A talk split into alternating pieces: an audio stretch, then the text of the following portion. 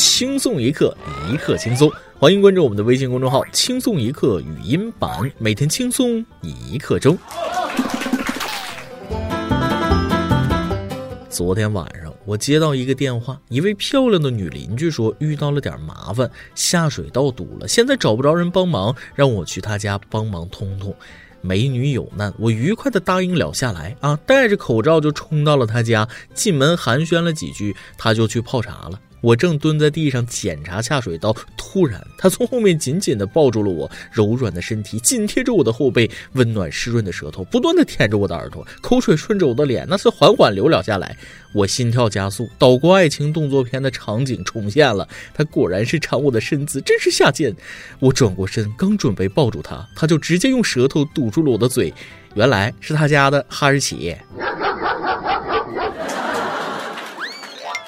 各位听众，大家好，欢迎收听由网易新闻首播的每日轻松一刻。您通过搜索微信公众号“轻松一刻”语音版，了解更多人类奇趣行为哦。我是在最好的年纪遇不到爱情，却遇到了疫情的主持人大波儿。现如今上班难受，在家待着也难受，那我在家上班岂不是双倍难受？好想出去看看，想逛街，逛不了怎么办？于是乎，我想到了一个绝妙的主意，把黑名单里的微商放出来俩小时。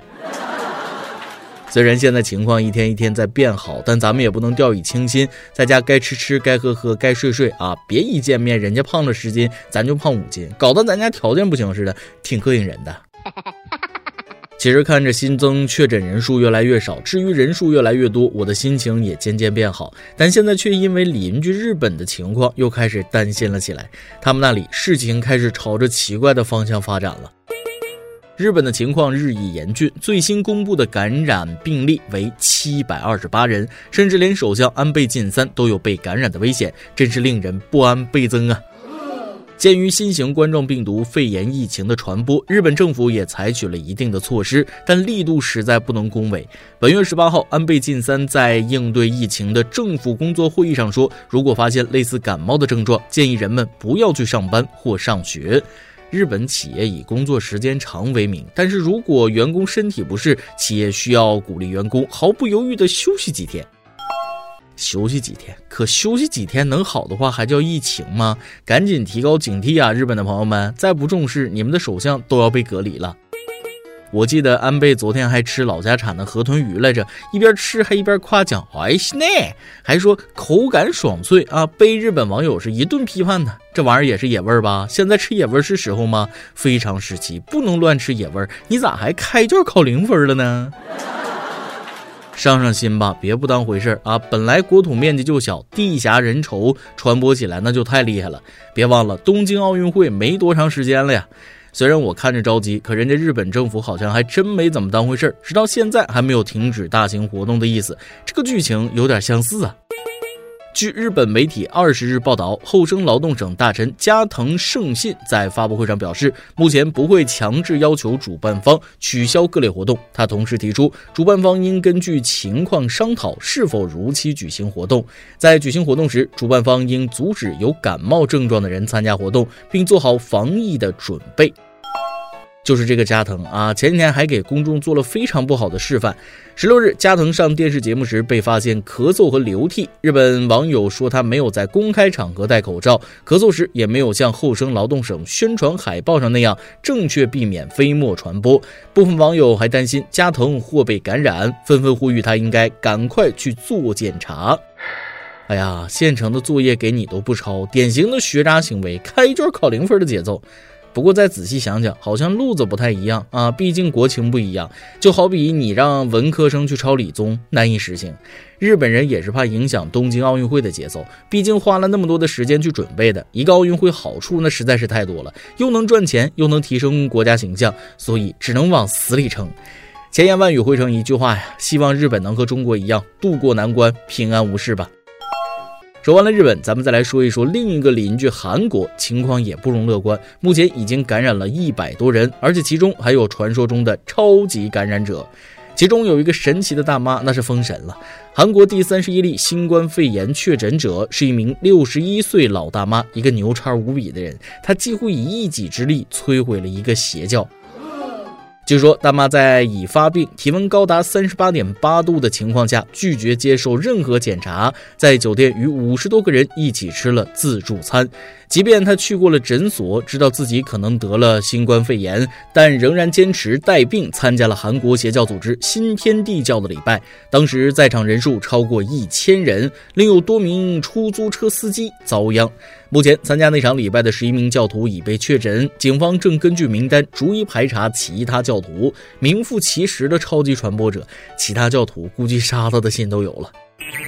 检验邪教法力的时候到了啊，应该让他当教主啊，毕竟直接掌控了全部教徒的生杀大权。我寻思把邪教团灭，倒也是坏事变好事啊！年纪这么大了，还懂得细菌战了，厉害。当然了，希望世界平安无事，这是我们最朴素而迫切的心愿。说完了国外，咱们把耳朵再转向国内。一场疫情让大家都安安分分的待在家里，同时也暴露出不少沙雕网友操作实在是让人摸不着头脑。因疫情防控工作需要，安徽合肥庐江县白山大桥临时封闭，有三个年轻人付钱找了船夫，坐着小渔船去买零食。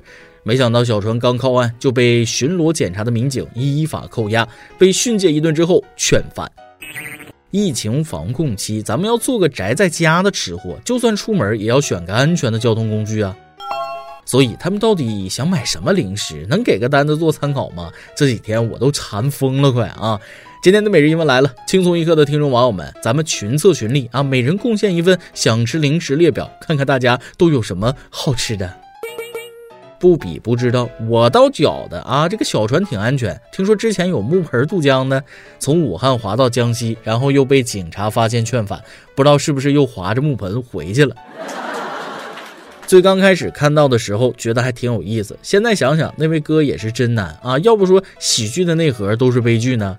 下面还有位兄弟，疫情期间过得也是非常不容易，得亏他不是一般人，因为这个罪一般人可遭不住。话说，男子董某一月二十四日从湖北红安出发回老家温州，因疫情封路被困武穴市二十六天。有野外生存经验的董某将车停在公厕附近，购买一个月分量的面条、鸡蛋。当地村民以为董某是逃犯，便报了警。面对民警，董某说出了实情：自己有野外生存经验，四大无人区他开着五菱宏光去过三个，心想自己也能凑合活着，就不麻烦民警了。最终，民警已向防疫部门申请助其返回红湾。看完的一瞬间，就觉得这得受多少罪啊！光想想都感觉这位兄弟太难了。马路边隔离，人生地不熟，无人交流，吃饭、洗澡、吃喝拉撒睡觉那都不方便。这么一对比，那宅家隔离那太幸福了，吹着空调，躺沙发上玩着王者，渴了一杯鲜果汁，饿了微波炉加热一个包子，我知足了。想起了上次看那个湖北大哥在高速路被困五天的视频的时候，那个大哥说现在就想吃口热饭睡个好觉，我心里难受的要命啊！一礼拜不能睡觉，困极了抽自己，谁的亲人不心疼啊？不过话说回来，这人如果在那种丧尸围城的电影环境里，这兄弟绝对是个能活下来的狠角色啊！感觉这个是在体验生活呀。通过这件事情，我们所有人都要长点经验，要囤货呀，要有野外生存技能，要见机行事，不能鲁莽。钱带够，现金一定要随身带点，最好再买一个可以去无人区的五菱宏光。今天你来阿邦跟天帮咱们上提问了，市面上的所有的饮料，哪种饮料是你的最爱呢？分享一下，看看相互之间有没有同好呢？微信网友白雪说了：“市面的饮料千千万，我独爱白开水。周末自制酸奶、百香果饮品。”微信网友孤求说了：“作为颜控的我，买饮料只要瓶子好看就行。结果就因为这个踩了好多次雷，但还是在颜控的路上越走越远。”微信网友青青紫金说了：“波霸奶茶怎么样？听起来就很想喝，对吧？不对，我打你哦。”我看网友纷纷在家学会了自制奶茶呀！疫情结束，大家都神了啊！坐等大家其他潜能继续发掘出来。每日一问，咱们群策群力，每人贡献一份想吃零食列表，看看大家都有什么好吃的，把你的零食列表贡献出来。再来一段。六岁的女儿早上不高兴，问他怎么了，他就说了。你们以后最好别叫我好好读书了。要是我成绩好，考上清华北大怎么办？听说那儿的学费可贵，咱家这么穷，到时候拿不出钱怎么办？我就笑着说了：“哎，你这些你别管啊，咱不差钱儿，你只管好好读书就行了。”女儿说了：“我才不相信你们大人的话嘞！昨晚上在广场问你要两块钱买棉花糖，你都说咱家没钱。”一首歌的时间，QQ 群网友小猪想点一首歌。大波哥哥你好，我是网易轻松一刻的忠实听众，很喜欢你那幽默磁性的声音。我是一名高三复读生，很遗憾去年没能考取自己理想的大学，因为疫情的原因，学校也将开学推迟了一个多月。很多高三的应届生都担心自己的高考会受到影响。现在我作为一名经历过高考失败的过来人，我想对他们说：必须忍住寂寞，吃得起苦，还要静下心。任何努力现在都来得及，不逼自己一把，怎么知道自己有多优秀？奇迹需要付出，比自己优秀的人还比自己努力，凭什么不努力？最后，我想为正在准备奋战二零二零高考的同学们点一首嘎啦的《追梦赤子心》，愿你们都能取得好成绩，加油！这是我在网易轻松一刻第一次点歌，希望众小编和大波能够成全我，谢谢。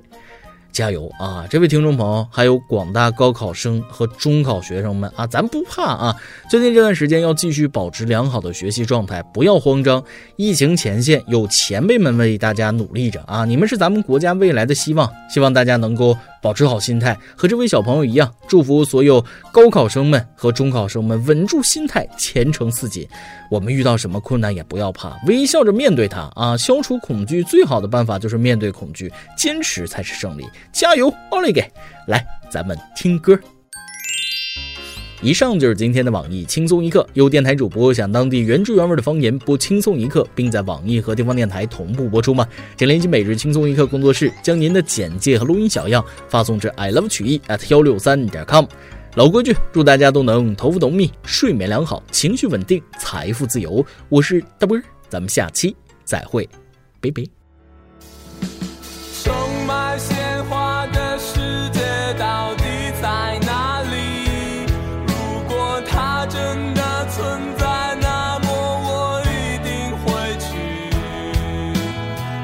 想在